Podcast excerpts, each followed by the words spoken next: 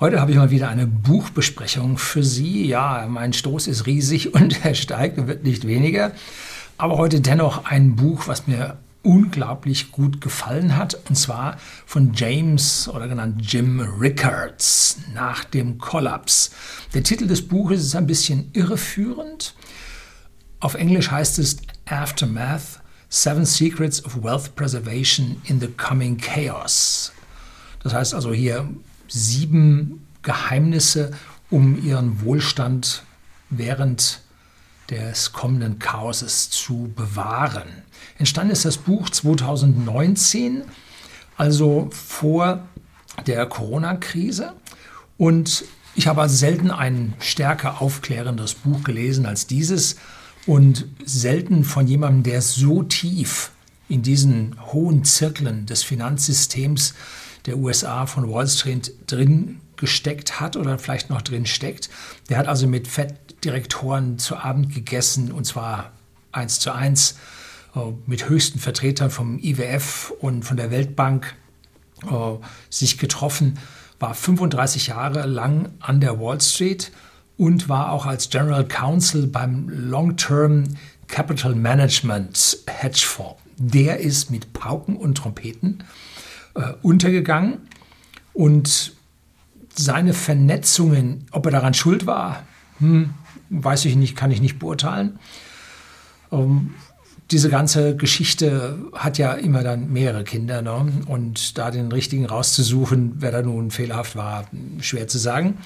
Und erinnert mich ein bisschen an das Buch von Sandra Navidi über Superhubs, was ich Ihnen hier auch schon mal vorgestellt habe, gibt es also unten auch einen Link zu diesem Buch, die auch mit höchsten Vertretern aus der Finanzelite auch in Davos unterwegs war und hier gemerkt hat, wie es einige Leute gibt, die besonders stark miteinander vernetzen und deswegen Superhubs genannt werden. Und sie war äh, ja, mitreisende Assistentin von so einem Superhub, wenn ich mich da so richtig an das Buch erinnere. Er ist so bedeutend oder war so bedeutend, dass er vor dem Untersuchungsausschuss in den USA der Finanzkrise 2009 als Zeuge aussagen musste. Ja, also hier ein Buch von einem Insider. Er hat noch vier weitere Bücher geschrieben. Die Links zu den Büchern finden Sie hier unten in der Beschreibung unter dem Video. Und zwar mit Links zum Verlag, in dem die Bücher erschienen sind. Das hat zwei Vorteile. Wenn Sie diese Bücher kaufen, fließt unser Geld nicht über einen großen Buchhandelskonzern ins Ausland ab, sondern bleibt hier bei uns im Land. Und als zweites, ich kriege ein paar Kröten dafür. Und zwar habe ich da ein Affiliate-Konto, wo ich im Prinzip äh, für jedes Buch, was Sie kaufen, hier einen kleinen Obolus erhalte. So fair will ich sein, dass es hier also darum geht. Aber ich würde es nicht empfehlen, wenn es mir nicht wirklich gefallen hätte. Die anderen Bücher von ihm schreibe ich Ihnen mit dazu, die habe ich aber nicht gelesen. Kleiner Disclaimer. So, jetzt kommen zuerst ein paar Gedanken aus dem Buch. Es ist viel zu umfangreich, als dass ich da wirklich erzählen könnte, worum es da in allen Details ginge. Und am Ende lese ich dann ein paar Stellen aus diesem Buch vor, die mir besonders gut gefallen haben und die so ein bisschen einen Eindruck, Eindruck Ihnen geben, wie er so schreibt und um was es geht. So, und dann geht es gleich los. Bleiben Sie dran.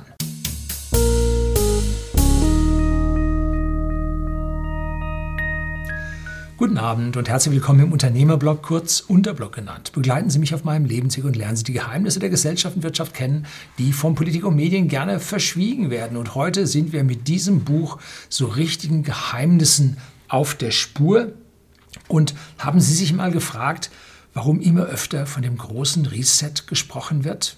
Ist lange keine Verschwörungstheorie mehr. Der große Reset ist in aller Munde und zwar auch in höchsten Munden. Mündern, Mündern. Frau Lagarde hat das Wort schon in den Mund genommen. Herr Schwab vom World Economic Forum, das ist der Veranstalter von der Divo, Divoser, Davoser Konferenz. Und selbst Ray Dalio vom Bridgewater Hedgefonds hat man es auch schon, von ihm hat man es auch schon mehrfach gehört. Aber was ist denn nun ein großer Reset? Hm? Was verstehen die ja, wissenden Menschen die Insider darunter.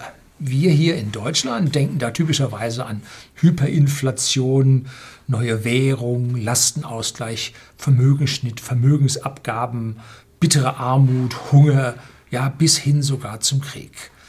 Warum? Nun, weil in den letzten 120 Jahren wir immer auf der Verliererseite von all diesen Wirren standen und wir immer die volle Breitseite abbekommen haben.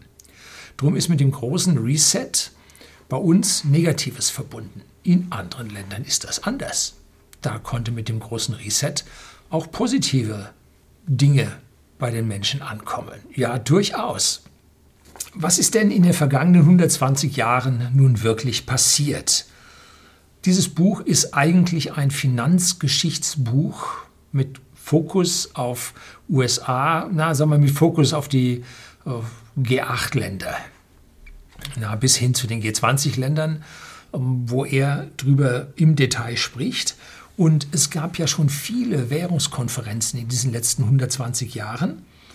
Und unser Finanzsystem wurde dabei mehrfach verändert und es wäre durchaus angebracht gewesen, auch bei diesen Veränderungen von einem großen Reset zu sprechen. Durchaus. Aber wird nicht, sondern es war halt einfach nur eine Währungskonferenz. Äh, eine massive Währungskonferenz mit Neuordnung, das kann man, wenn man äh, James Rickards folgt, in etwa als einen großen Reset bezeichnen. Der guckt natürlich da nur aufs Geld. Hin und wieder gibt er auch ein bisschen Eindruck auf das, was die Menschen dort erwartet und was die zu spüren bekommen. Aber ähm, im Prinzip schaut er vor allem auf das Weltfinanzsystem. Wann wurde denn die Golddeckung des Dollars eingeführt? Jo, das man weiß, wann sie aufhörte. Ja, nee, auch nicht so wirklich. Man weiß oder die Bevölkerung weiß so im Allgemeinen, wann die letzte, der letzte Teil der Golddeckung aufgegeben wurde. Und zwar der externe Teil der Golddeckung. Das war 1971 von Nixon. Hm? Hat ja auch mal ein Buch geschrieben über die Mondlandung, Buch geschrieben, Video gedreht über die Mondlandung, den Vietnamkrieg und äh, das Problem der Golddeckung des Dollars. Ne? Da waren die Schulden so groß, da ging das einfach nicht mehr. Ne? Deshalb wurde schon vorher die Golddeckung im Landesinneren aufgehoben, und zwar erst zum Teil, äh, dann zu so und so viel Prozent und so weiter. Äh, und das ist ja etwas, was zwingend dann hin zu einer neuen Währungsordnung führt. Man kann das dann ein bisschen verzögern, man kann das ein bisschen rausziehen, aber am Ende, wenn solche großen Ereignisse stattfinden, dann ist es immer so der Anfang vom Ende wo kriegten wir denn unser Gold in Deutschland her? Ich habe hier schon mehrfach Videos über Gold gedreht, habe da auch mal ein paar Insider interviewt gehabt. Und unser Gold haben wir von den Amerikanern. Und zwar haben wir unsere Exporte, die wir in Dollar bezahlt bekamen, zur Zeit des Wirtschaftswunders und danach, äh, haben wir diese Dollars bei der amerikanischen Zentralbank in Gold umgetauscht. Und so baute sich dann unser Goldschatz auf, der mit dem Zweiten Weltkrieg auf Zero abgeschmolzen war. Und das machten nicht nur wir, sondern auch die Franzosen. Die hatten auch Exportüberschüsse. Auch die haben von USA das Gold geholt. Und irgendwann war dann in USA Schluss, da reichte das Gold nicht aus. Und bevor sie zu knapp waren, haben sie dann den Stecker gezogen die Goldreserven der USA waren viel größer. So, das ist jetzt etwas, viele haben es von Ihnen schon gewusst, aber jetzt kommt die nächste Frage. Wo haben die USA das Gold her? Ja, die haben so viele Minen. Hm, ja, nee, da nicht wirklich natürlich auch, so wie bei uns, nur die Hälfte unseres Goldschatzes um, im Prinzip von den Amerikanern schaffte, äh, kam und die anderen haben wir selber auf dem Weltmarkt gekauft von den Minen. So äh, haben die Amerikaner ihr Gold von den Briten die nämlich vorher Weltreservewährung, das Pound Sterling hatten. Das war Gold gedeckt. Und da haben im Prinzip die Amerikaner, die dort äh, zu den Briten eine ganze Menge geliefert hatten, haben sich das dann noch in Gold ausbezahlen lassen. Also das, was mit USA passiert ist, war vorher mit Großbritannien passiert. Wie gesagt, ein Geschichtsbuch der Finanz, der Weltfin des Weltfinanzsystems. Fantastisch. Bretton Woods, haben Sie alle schon gehört, 1944 manifestierte den Wechsel zur Leitwährung Dollar vom Pfund weg. Und interessant war, da gab es also einen Verhandlungsführer der Amerikaner und es gab den großen, schon damals berühmten äh, Wirtschaftswissenschaftler John Maynard Keynes. Und der John Maynard Keynes wollte eigentlich ein, ja, ein Weltgeld haben. Und dieser Vertreter des amerikanischen äh, Ausschusses, der war für den Dollar und der setzte sich nachher auch durch, dass es der Dollar wurde. Und nachher kam raus, dieser Verhandlungsführer war ein russischer Spion. Hm, krass.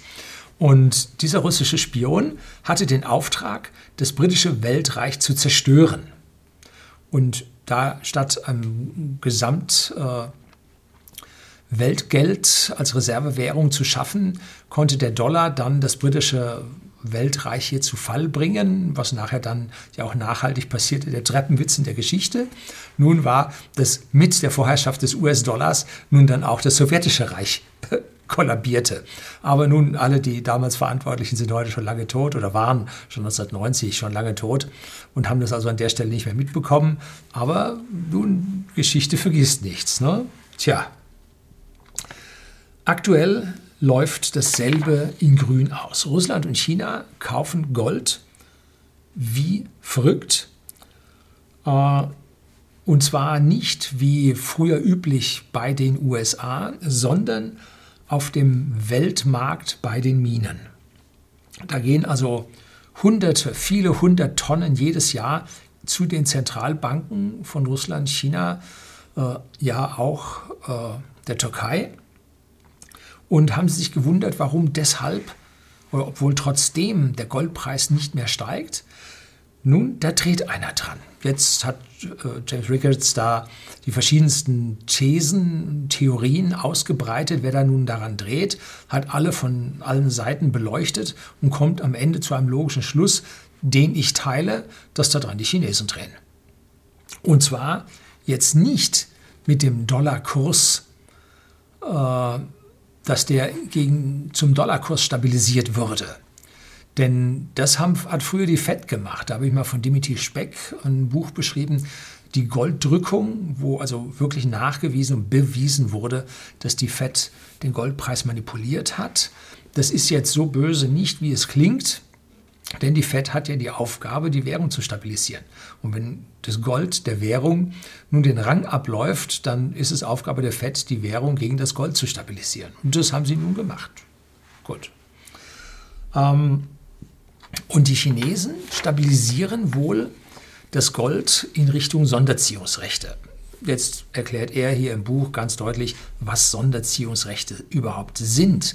Das ist so etwas wie eine Weltwährung, wo die Weltbank dann den unterschiedlichen ja, Volkswirtschaften der Welt gewisse Liquiditätsspritzen äh, geben kann in Form von Sonderziehungsrechten, mit denen sie dann äh, internationale Zahlungsschwierigkeiten zwischen äh, Finanz- Systemen wie EU und äh, USA da aushelfen kann, dass dort wieder Liquidität zwischen den Zentralbanken wieder vorhanden ist und man sich selber nicht ganz traut. Ne?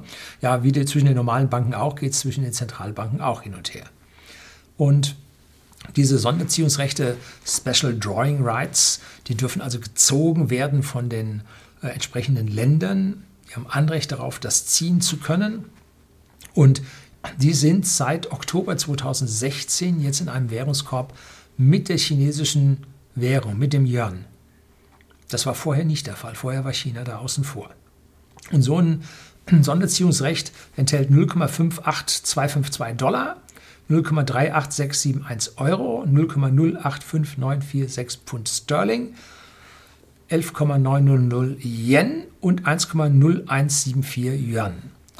Und immer wenn man hier dann ganz große Schieflagen bekommt, muss man sich zusammensetzen und diese Verhältnisse korrigieren, in eine Währung mehr reinnehmen oder weniger reinnehmen.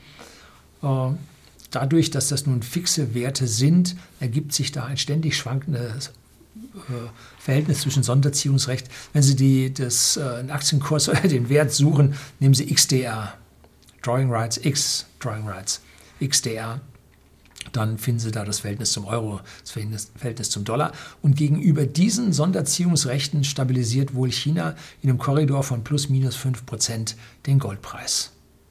Hm. So, interessant. Frage ist, warum? Machte sich hier auch ein paar Gedanken drin. Wie könnte denn jetzt ein großer Reset aussehen? Dieses Buch entstand als viertes. Die Links zu den drei anderen, wie gesagt, habe ich unten in der Beschreibung für Sie.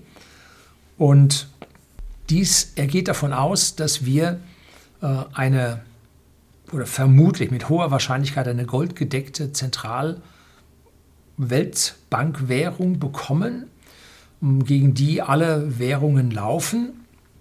Und da muss man nun den Goldpreis im Prinzip fixen. Ähm, nach Bretton Woods hatten die Briten einen Pfundpreis oder einen Goldpreis zum Pfund festgelegt, das allerdings das Pfund zu teuer machte. Und damit sackte Großbritannien in einer Deflation weg, weil einfach nicht genug Geld da war. Also da war das Verhältnis nicht richtig eingestellt. Und heutzutage wäre es so, wenn man also nun diesen Reset macht und jetzt nicht alle Währungen verkommen lässt und die Briten, die Amerikaner haben ihre Währung noch nie verkommen lassen. Sie haben zu 95 Prozent inflationiert. Jo. Aber so richtig hyperinflationiert haben sie nie.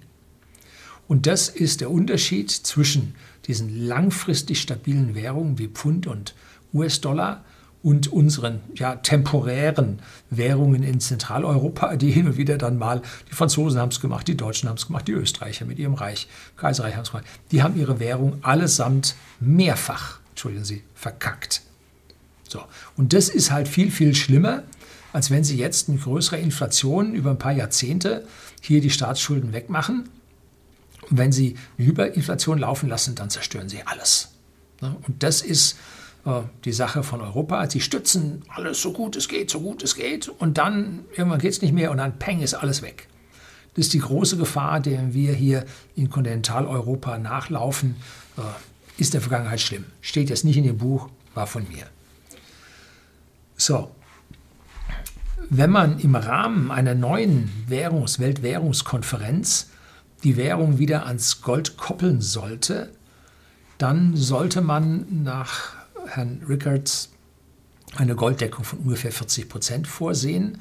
Denn in der Geschichte hat sich gezeigt, dass 40 Prozent Golddeckung ausreicht, dass diese Währung an dieser Stelle stabil ist. 100 Prozent gibt es nicht. Dazu haben wir dann zu wenig Gold auf der Welt und würde das Gold zu extremen Preisen nach oben katapultieren. Wobei wir hier an dieser Stelle ein bisschen nachdenken müssen. Dieses Buch, wie gesagt, ist vor Corona entstanden und damals gab es eine gewisse Verschuldung der Fed mit 4, 5 Billionen Dollar. Und wenn man die jetzt mit den eigenen Reserven an Gold äh, hinterlegen wollte mit 40 Prozent, dann kommt er auf einen Satz, auf einen Goldpreis von 10.000 US-Dollar. Nun, in der Zwischenzeit sind natürlich die Schulden der FED schier explodiert aufs Zwei- oder mehr als das Zweifache, sodass wir heutzutage mit einem Goldpreis von 20.000 bis in der Spitze sogar 30.000 Dollar rechnen müssten. Daher kommen dann hier wieder mal solche Rechnungen, dass die Leute sagen, 28.000 Dollar sollte äh, die Unze Feingold kosten. So, also das ist die Berechnung, die dahinter liegt, wird von ihm sehr logisch und rational ausgeführt. Was hinterlässt nun James Rickards für ein Bild von dem kommenden großen Reset nach, für die Zeit nach dem Crash? Nun, A, die Reichen werden reicher. Ah, wer hätte das gedacht? Wir wissen das schon. Ist immer so gewesen und der Mittelstand zahlt die Zeche. Ist heute auch schon zu erkennen ist nicht neu. Das Buch zeigt hier geschichtliche Beispiele, wie es nun funktioniert. B. Die Regionen, also die Länder, die Staaten werden wieder wichtiger. Es wird nationale Abschottungen geben, und zwar von den Gewinnern. Die ziehen eine Mauer um ihren Wohlstand. Und die anderen von außen müssen nur zuschauen, wie sie sich diesen Währungssystemen andienen es gibt ja diesen West African Frank oder wie immer der heißt, wo einige Staaten des ehemaligen französischen Kolonialreichs sich oder mit einem festen Wechselkurs zum Euro ausgestattet wurden und die da vor sich hin kämpfen. Ja, auch nicht so toll. Ne? Also die Gewinner werden etwas zumachen. Ne? Und C, es wird eine Weltwährung mit einer Golddeckung geben, entsprechend wie den Sonderziehungsrechten. Ne? Alles andere wäre nicht stabil. Und in seinem Buch macht er nun keine Aussagen zu Kryptos. Und ich habe ja von einer User-Mail hier gesprochen, wo es eine goldgedeckte Zentralbank-Kryptowährung wohl geben wird. So kann man sich vorstellen. Und D, es wird einen gnadenlosen Crash im bestehenden Geldsystem und an den Börsen geben. Also 85 Prozent weg von den Börsenkursen, sicherlich. Das ist seine Meinung hier in dem Buch. Und ich neige dazu, weil ich die Gedankengänge und die logischen Schlüsse und den gesamten Faden in dem Buch äh, akzeptieren kann, neige ich dazu, dass seine Schlussfolgerung an dieser Stelle richtig ist. Nun, wie schützt man sich? Auch da, wenn Sie hier meine Videos gesehen haben, alles Übliche drin. Nicht zyklische Aktien, Versorger, Nahrungsmittelfirmen, Gold, nicht verschuldete Immobilien, das Übliche. Er hat es nur besser begründet, als ich das kann. Ne? Bevor ich nun vorlese, dieses Buch könnte man als Blaupause für die Gedanken von Dr. Markus Krall sehen, der sehr, sehr viel von diesen Theorien auf seine Art und Weise ausdrückt und der im Prinzip als Risikoberater unserer Banken oder der Bastler von äh, Risikosystemen unserer Banken hier auch entsprechende tiefe Einblicke unserer Bankenlandschaft bekommen hat und damit äh, in etwa die Einblicke genießt, die bei uns genießt, die James Ricketts dort in den USA genossen hat und vielleicht noch genießt. Dr. Krall drückt sich allerdings verständlicher für die Basis aus. Er greift wahnsinnig tief rein in die verschiedenen Institutionen und setzt auch ein paar Dinge voraus. Ähm, Sie, die Sie mir auf dem Kanal jetzt öfter schon mal gefolgt sind, sollten den Background haben, dass Sie dieses Buch verstehen können. Hin und wieder musste auch ich ein Wort googeln, äh, nicht zur Übersetzung, sondern weil ich es überhaupt nicht, noch nie im Leben gehört habe. Ja, gut, man lernt immer dazu und da sollte man sich nicht wehren. Also hier gibt es eine Menge in dem Buch zu lernen. Und jetzt gibt es also fünf Passagen, die ich Ihnen vorlesen will. Vielen Dank an den Verlag, äh, dass ich hier die Erlaubnis bekommen habe, das vorzulesen. Ich halte mich da also an die Copyrights sehr strikt.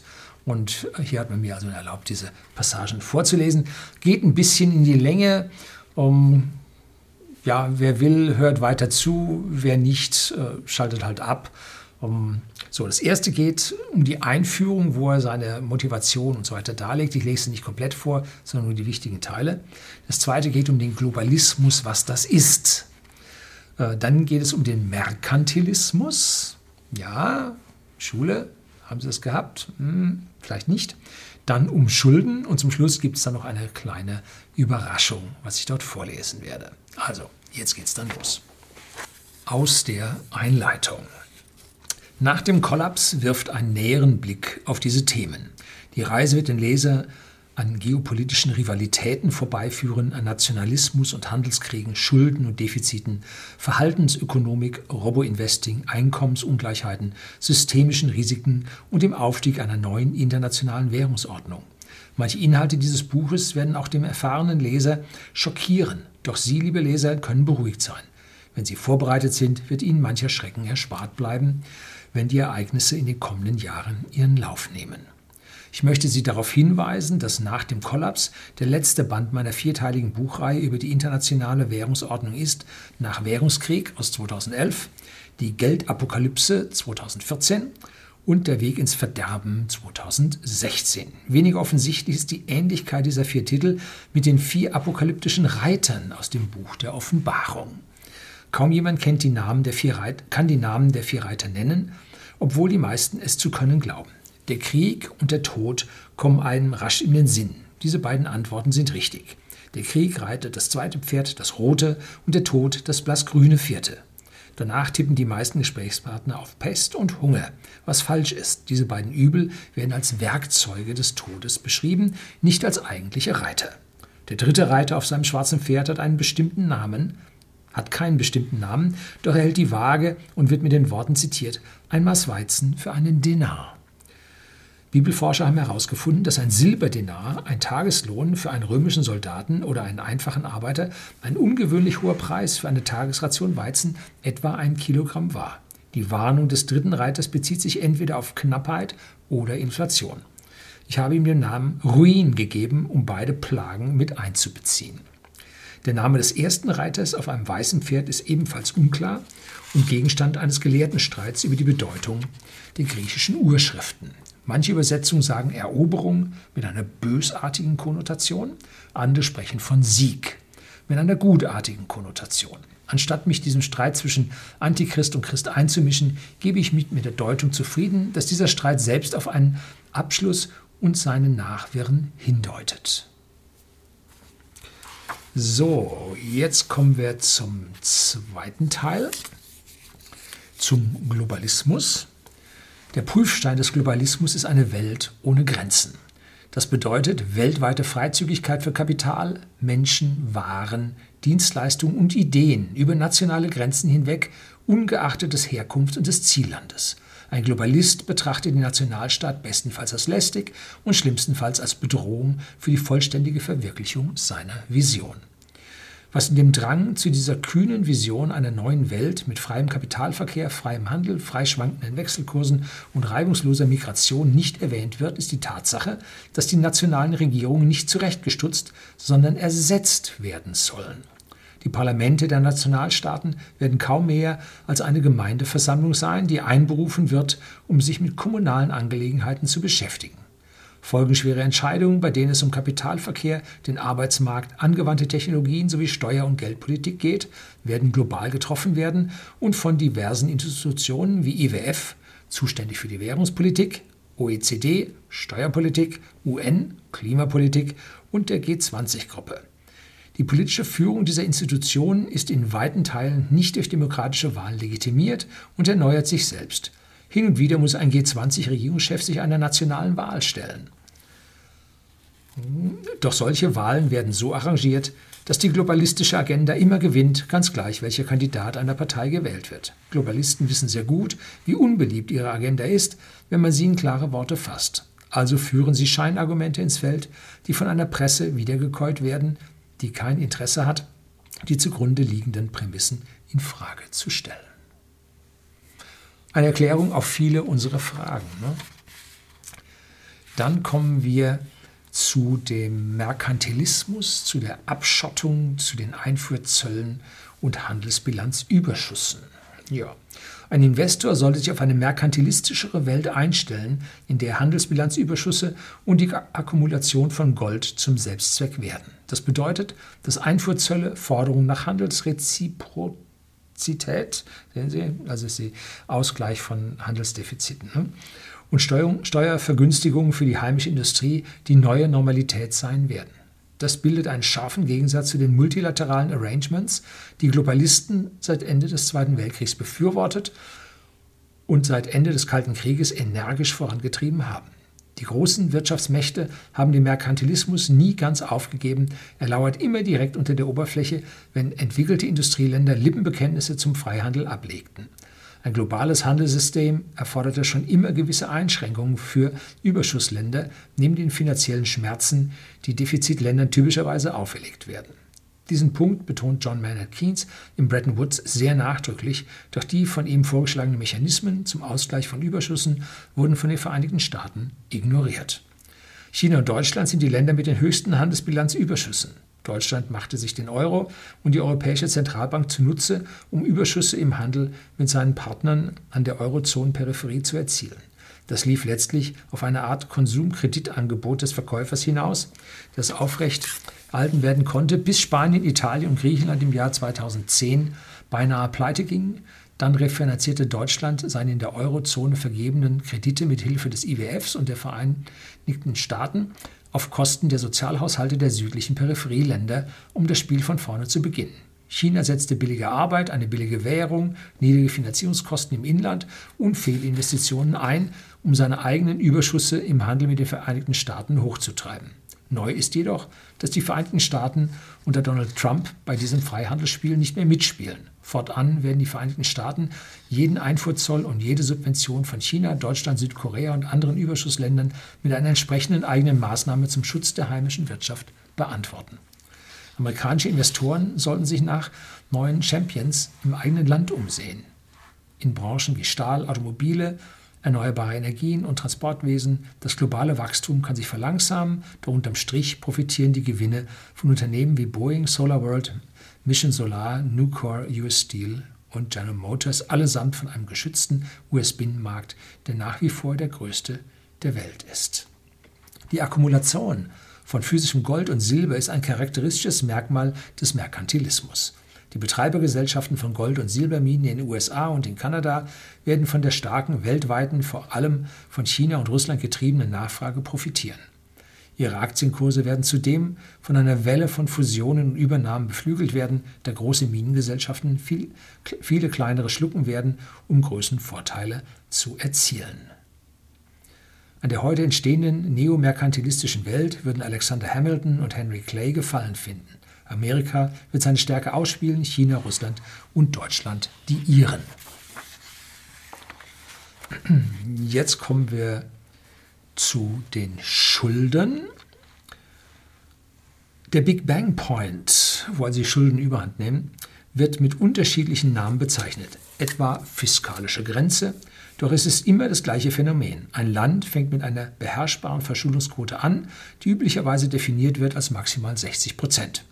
Dann begibt sich die politische Führung des Landes in ihrem Streben nach Wirtschaftswachstum, vielleicht um sich aus einer Rezession herauszuarbeiten oder einfach im Kampf um Wählerstimmen, auf einen abschüssigen Pfad, der zu immer höheren Schulden und Haushaltsdefiziten führt. Zuerst können die Ergebnisse durchaus positiv sein. Vielleicht wirkt ein keynesianischer Multiplikator, vor allem wenn die Weltwirtschaft die Kapazitäten von Industrie und Arbeitsmarkt nicht voll ausgeschöpft hat. Das funktioniert aber nur, wenn das geliehene Geld klug eingesetzt wird, sodass, positive Wirkung, sodass es positive Wirkung erbringt. Im Laufe der Zeit klettert die Verschuldungsquote in den Bereich von 70 bis 80 Prozent. Politische Interessengruppen formieren sich um die staatlichen Füllhörner. Die Staatsausgaben selbst werden immer weniger produktiv. Es wird immer mehr Geld für aktuellen Konsum ausgegeben in Form von Sozialleistungen, Förderprogrammen und wenig produktiven Investitionen in Annehmlichkeiten, kommunale Einrichtungen und Gewerkschaften des öffentlichen Dienstes. Das Gesetz des sinkenden Grenzertrags beginnt zu greifen. Der keynesianische Multiplikator sinkt in den negativen Bereich.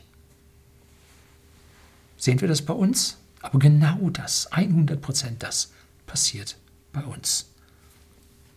So, dann die Sicht der Geldeliten, und zwar die Golddeckung. Das Problem einer Verankerung oder eines objektiven Maßstabs zur Bewertung von Währungen wurde schon vor Jahrhunderten durch den Goldstandard gelöst. Vor dem 17. Jahrhundert dienten Gold und Silber als Geld und so war es nicht notwendig, sich auf Papierwährungen zu beziehen, abgesehen von den chinesischen Papierwährungen in der Antike, die katastrophal gescheitert sind. Ab dem 17. Jahrhundert waren durch Gold gedeckte Geldscheine und Goldmünzen ins, äh, gemeinsam im Umlauf. Über kurz oder lang wurde die Golddeckung aufgehoben, wie wir gesehen haben. Geschah das in mehreren Stufen zwischen 1914 und 1971, sodass es dem Normalbürger kaum auffiel. In den Vereinigten Staaten wurde es Privatbürgern 1933 verboten, Gold zu besitzen. 1934 wurden die Geschäftsbanken per Gesetz gezwungen, ihre Goldbestände der Zentralbank zu übergeben. Dennoch erhielten die USA ihren ausländischen Handelspartnern gegenüber den Goldstandard aufrecht und die Fed musste den Dollar mit mindestens 40 Prozent Gold decken. Diese Golddeckung wurde 1945 auf 25 Prozent reduziert. 1965 wurde sie für die Einlagen bei der Fed völlig abgeschafft und 1968 auch für die von ihr ausgegebenen Banknoten. Schließlich beendete Nixon 1971 auch für ausländische Handelspartner die Konvertibilität des Dollars in Gold. Da geht es dann hurtig an dieser Stelle weiter. Und jetzt kommen wir zu der kleinen Zugabe, wo James Rickards einen Vortrag vor dem Board of Directors von Morgan Stanley führt. Also Morgan Stanley, Riesenbank, systemrelevant. Äh, und da die Direktoren, das ist schon ein, eine kleine Gruppe von höchstkarätigen äh, Finanziers, hm, Finanziers nicht, äh, Finanzmanagern. Es sind Direktoren, es sind nicht die Executives, sondern die Board of Directors. Äh, das sind die, die über die Richtung und die Leitung entscheiden. Ich war ins Rosewood gekommen, das ist in Silicon Valley, ein sehr elitäres Hotel, um an einer geschlossenen Sitzung des Board of Directors von Morgan Stanley, äh, mal gucken, wann war denn das? Sagt er hier, welches Jahr? 2018, April. Ich war ins Rosewood gekommen, um an einer geschlossenen Sitzung des Board of Directors von Morgan Stanley teilzunehmen, einer der mächtigsten Banken der Welt.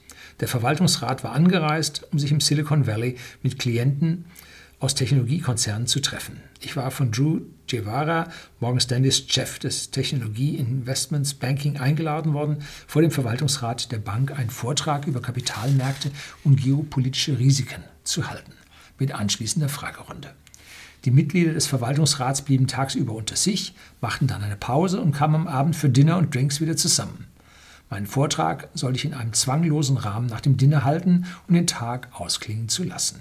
Drew war ein bisschen nervös wegen seiner Entscheidung, mich einzuladen. Einerseits war er neugierig auf eine wissenschaftliche Perspektive, auf die Risiken von Kapitalanlagen und glaubte, das Board könne aus der Diskussion neue Einblicke gewinnen. Andererseits war er beunruhigt wegen meiner kritischen Einstellung gegenüber Eliten. Er sagte mir, Jim, ich wollte Ihnen nur sagen, diese Leute sind die Eliten. Ich will nicht, dass unsere Direktoren anfangen, ihre Stühle auf die Bühne zu schmeißen. Ich beruhigte ihn. Das weißt du, was, das weiß ich doch, Drew. Ich halte solche Vorträge öfters. Dabei respektiere ich immer mein Publikum, vor allem dieses Board. Ihr größtes Problem ist, dass Sie in einer Denkblase leben. Sie müssen auch mal andere Meinungen hören, zum Beispiel meine. Sie werden Ihnen dankbar sein, wenn ich fertig bin. Ich wusste es zu schätzen, dass er mich eingeladen hatte, doch seine Entscheidung war nicht ganz ohne Risiko. Ich habe durchaus schon provozierende Bemerkungen gemacht, etwa gegenüber einer Fed-Gouverneurin, der ich sagte, bei marktgerechter Bewertung der Aktiva wäre ihre Zentralbank pleite. Erst war sie, widersprach sie mir empört, dann druckste sie ein bisschen herum, bis sie mir schließlich recht gab. In Bezug auf die Mitglieder des Verwaltungsrats hatte ich vorher meine Hausaufgaben gemacht. Ich kannte ihre Lebensläufe, war jedoch vor dieser Sitzung nur einem von ihnen persönlich begegnet.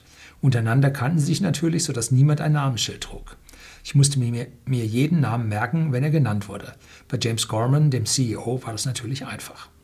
Die Dämmerung brach herein. Showtime dachte ich und machte mich auf den Weg, der im Freien von meinem Zimmer bis zum Cocktailtreffpunkt führte. Ich ging ein paar Stufen hoch und dann weiter über eine Zwischentreppe mit einem frisch gemähten Rasen, auf der, einen auf der einen und einer Mauer auf der anderen Seite, die sieben Meter abfiel. Als ich am Ende der Treppe auf den Gehweg abbog, landete ein pechschwarzer Rabe auf dem gegenüberliegenden Zaun und blieb dort regungslos sitzen, wie ein Wächter. Plötzlich fiel mir Edgar Allan Poes klassisches Gedicht Der Rabe ein und dann Felix Sommery Der Rabe von Zürich, dessen Erinnerungen mich zu meinem Buch Der Weg ins Verderben inspiriert haben. Seit der Antike symbolisiert der Rabe unheilvolle Prophezeiungen, zwar raunte dieser Rabe kein Nimmermehr, doch ich hörte das Wort in Gedanken, als ich an dem gespenstischen Vogel vorbeiging. Ich habe mich nicht umgedreht. Die Drinks wurden auf einer Terrasse vor einem offenen Kamin gereicht. Der Dresscode war Business Casual, keine Jeans, aber auch keine Krawatten. Jetzt waren die Direktoren an der Reihe, sich entspannt zurückzulehnen, während ich mich auf meinen Vortrag vorbereitete. Ich schnappte mir an der Bar ein Diet Coke mit Zitronenscheibe und mischte mich unter meine Zuhörer, die einen Scotch oder Chardonnay bevorzugten. Du begrüßte mich und stellte mich den einzelnen Mitgliedern des Verwaltungsrats vor. Ich schüttelte Gorman die Hand und dankte ihm für die Einladung. Er ist ein großer, körperlich fitter und hochintelligenter Mann, der kein leeres Gerede mag. Gorman hatte erfolgreich als Anwalt in Melbourne praktiziert, bevor er ins Investmentbanking wechselte. Er gab sich völlig entspannt, die Ossis verlieren nie die Bodenhaftung, selbst wenn sie bis an die Spitze aufsteigen. Er sprach für Morgan Stanley, dass sie einen Anwalt als Chef hatten, keinen Trader oder Quant. Ein Anwalt lernt in seinem Studium beide Seiten zu sehen, gut zuzuhören und sachlich zu argumentieren. Das ist gut, dachte ich. Eine gute Idee, die Quants dort rauszulassen, wo sie hingehören. Dann begrüßte mich Colm Kelleher, der Vorstandsvorsitzende von Morgan Stanley. Ohne lange um den heißen Brei herumzureden, kündigte er an, ich werde Sie fertig machen, wenn wir drin sind. Ich dachte mir, aha, ein harter Bursche aus Irland, typischer Wall Street-Typ. Auf den muss ich aufpassen. Ich sollte Recht behalten. Ich hatte mich schon darauf gefreut, die Bekanntschaft von Jamie Mystic zu machen. Sie war lange bei der CIA gewesen und dort bis zum Rang des Deputy Director of Intelligence aufgestiegen. In dieser Position war sie verantwortlich für das Directorate of Intelligence, den analytischen Zweig der CIA, wo nachrichtendienstliche Erkenntnisse aus allen Quellen gesammelt und dann zu Analysen und Berichten zusammengeführt werden. Dort werden auch strategische Studien über zukünftige Bedrohungen und neue Analyseverfahren ausgearbeitet. Das Directorate of Intelligence ist eine der beiden Hauptsäulen des Geheimdienstes neben dem Directorate of Operations, das die nachrichtendienstlichen Aktivitäten führt. Das Directorate of Operations besteht aus Führungsoffizieren, die Geheimagenten im Feld führen und für verdeckte Operationen und Täufungsmanöver verantwortlich sind. Mystic war über solche Operationen bestens informiert, um ihre analytischen Aufgaben wahrnehmen zu können. Bevor Gina Haspel im Mai 2018 zur Direktorin der CIA berufen wurde, war Mystic die hochrangigste Frau der CIA-Geschichte. Ich erkannte sie sofort, ging zu ihr, um mich vorzustellen. Als ich im Rahmen des Projekts Prophecy für die CIA gearbeitet hatte, darüber berichtet er vorne im Buch, war Mystic meine oberste Chefin gewesen. Obwohl sie die Gruppe führte, für die ich arbeitete, waren wir uns nie begegnet. Das ist typisch für die Abschottungsstrategie, die zur Philosophie des Geheimdienstes gehört. Dennoch hatten wir viele gemeinsame Bekannte, etwa Verbindungsoffiziere, über die die Kommunikation zwischen unserem Projekt und ihrem Büro lief. Unser Gespräch war ganz entspannt, bis ich auf den Insiderhandel vor den Anschlägen vom 11. September zu sprechen kam. Daraufhin drehte sie sich abrupt um und ließ mich stehen, um sich mit anderen zu unterhalten. Alte Gewohnheiten sind schwer abzulegen. Und dann geht das so ein Stückchen weiter. Doch ein bisschen lese ich noch. Eine Seite kriegen sie noch. Ein so mächtiges Unternehmen wie Morgan Stanley hat ebenso mächtige Verwaltungsratmitglieder, aber nicht jeder Verwaltungsrat hat das gleich gute Urteilsvermögen. Manche dieser Gremien sind so groß, dass der Einfluss jedes einzelnen Mitglieds verwässert wird. Einige von ihnen, die einen bekannten Namen haben, sind auch nur genau das. Namen, die als Galionsfigur von einem Verwaltungsrat zum anderen driften. Morgan Stanleys Board of Directors war anders. Jeder seiner Mitglieder hatte einen ausgezeichneten Ruf, das Gremium war klein genug, um effektiv arbeiten zu können, und alle seine Mitglieder schienen sehr engagiert bei der Sache zu sein.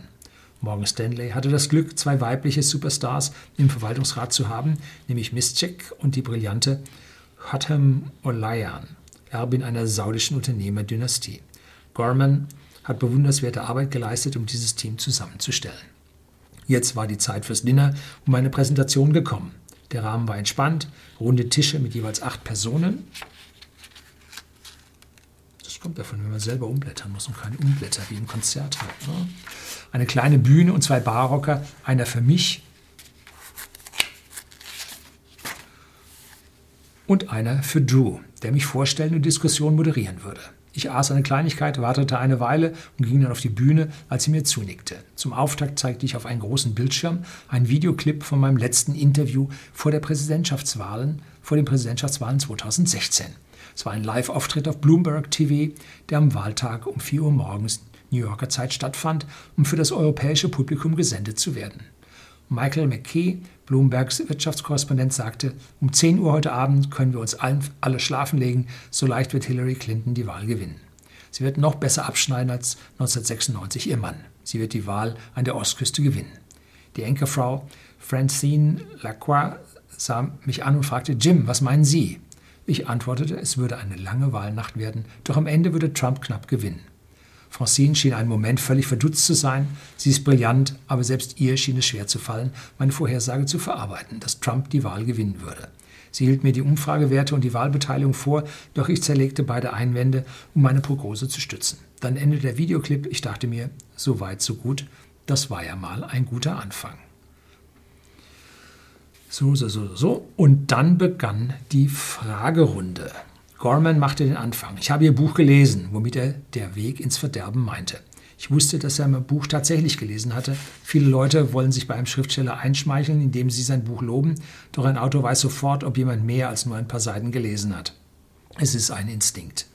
Gormans Aufschlag bedeutete, dass er mich gleich kritisieren würde. Er wies darauf hin, dass Morgan Stanleys Kapitalausstattung seit der letzten Krise deutlich verbessert worden sei, dass bestimmte riskante Trading-Strategien nicht mehr erlaubt seien und dass Compliance und Risikomanagement erheblich verschärft worden wären. Er widersprach vehement meiner Einschätzung, dass Morgan Stanley und andere Investmentbanken anfälliger denn je für einen Kollaps der Finanzmärkte seien. Gormans Argumente waren in einem engeren Sinn richtig, gingen jedoch an der tiefen Realität vorbei. Ich erzählte eine Geschichte von der Begegnung mit dem legendären Citibank-CEO Walter Wriston, mit dem ich mich 1981 unterhalten hatte, einer Zeit, als das Vertrauen in den US-Dollar bröckelte und Gerüchte im Umlauf waren, dass reiche Araber ihre Petrodollars aus US-Banken abziehen würden, auch aus der Citibank. Wriston erklärte mir damals, das Bankensystem sei ein geschlossener Kreislauf. Die Araber können ihr Geld aus den Banken abziehen und dafür andere Assets kaufen, auch Gold. Doch die Verkäufer dieser Assets würden den Erlös wieder bei einer anderen Bank einzahlen, die es dann wiederum über den Interbanken-Depositenmarkt der ersten Bank leihen würden. Dabei würde zwar geringfügige Kosten anfallen in Form von Zinsen und Gebühren, doch im Großen und Ganzen würde das Geld wieder dort landen, wo es hergekommen sei. Riston sagte mir, Banken brauchen kein Kapital, sie brauchen nur Kredit bei anderen Banken. Tatsächlich ist es so, dass Banken nur dann kein Kapital brauchen, wenn die Märkte ruhig sind. Interbankenliquidität reichlich zur Verfügung steht und eine rege Nachfrage für Sicherheiten besteht. Die tatsächlichen Verhältnisse sind aber nicht immer so. Eine Panik, wenn die Liquidität austrocknet, Assets keine Käufer finden und jeder möglichst schnell sein Geld zurückhaben will, kann noch so viel Kapital vorhanden sein. Es ist nie genug. Banken, auch seriöse Banken, arbeiten mit Fremdkapital und es braucht nur einen leichten Rückgang der Assetwerte in einer hochgradig fremdfinanzierten Bilanz, schon ist das Eigenkapital vernichtet. Ich wollte Gorman klar machen, dass ein dickeres Kapitalpolster unter den meisten Marktbedingungen vielleicht mehr als ausreichend sein würde, aber trotzdem viel zu wenig für eine Wiedererholung der Krise von 2008 in einem größeren Umfang. So, hier finden Sie alle diese Dinge, über die wir in meinen Videos seit Jahren sprechen, hochkondensiert von einem Wissenden in einen Zusammenhang gesetzt, eine leicht lesbaren, Sie sehen ja, ich kaum verlesen, leicht lesbaren Form zusammengefasst, dass Sie hier wirklich verstehen können, um was es am Ende geht. So, jetzt entlasse ich Sie. Äh, das Buch können Sie, ich sage mal so in drei Abenden, vier Abenden durchlesen. Das fesselt Sie, da bleiben Sie dabei. Und äh, ja, ich muss auch schauen, die alten Bücher, meistens sind alte Bücher alt, ne? werden vom Modernen überholt. Werden wir dann sehen, wie die Zukunft äh, hier dieses Buch dann erreicht und vielleicht sogar überholt. Herzlichen Dank fürs Zuschauen.